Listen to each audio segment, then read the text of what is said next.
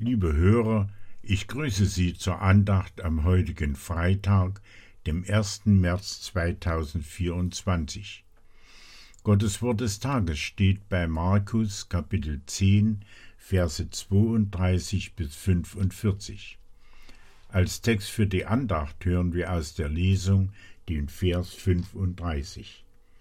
Da gingen zu ihm Jakobus und Johannes, die Söhne des Zebedäus, und sprachen, Meister, wir wollen, dass du für uns tust, um was wir dich bitten werden.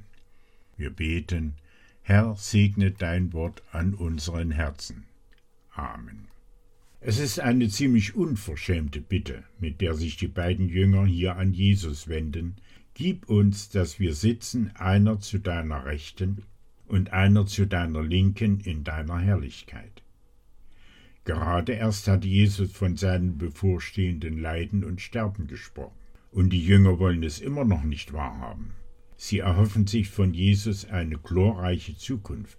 Er hatte doch versprochen, Ihr, die ihr mir nachgefolgt seid, werdet bei der Wiedergeburt, wenn der Menschensohn sitzen wird auf dem Thron seiner Herrlichkeit, auch sitzen auf zwölf Thronen und richten die zwölf Stämme Israels.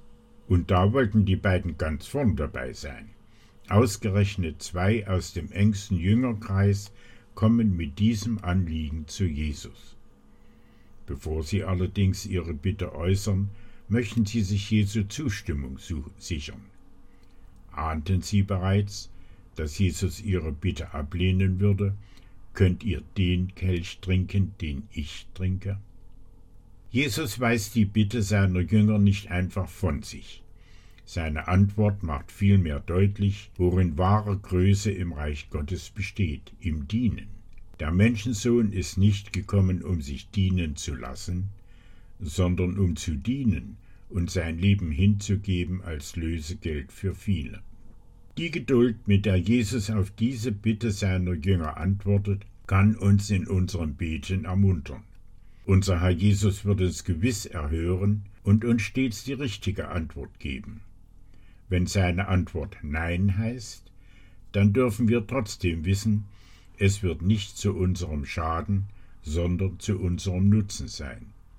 Wir werden dadurch im Glauben wachsen und reifen. Wir beten, Allmächtiger Herr und Gott, vergib, dass mein Beten oft so arm und kraftlos ist. Schenke mir deinen Heiligen Geist, der mir sagt, um was ich bitten soll und was das Beste für mich ist. Erhöre gnädig meine schwachen Gebete. Amen.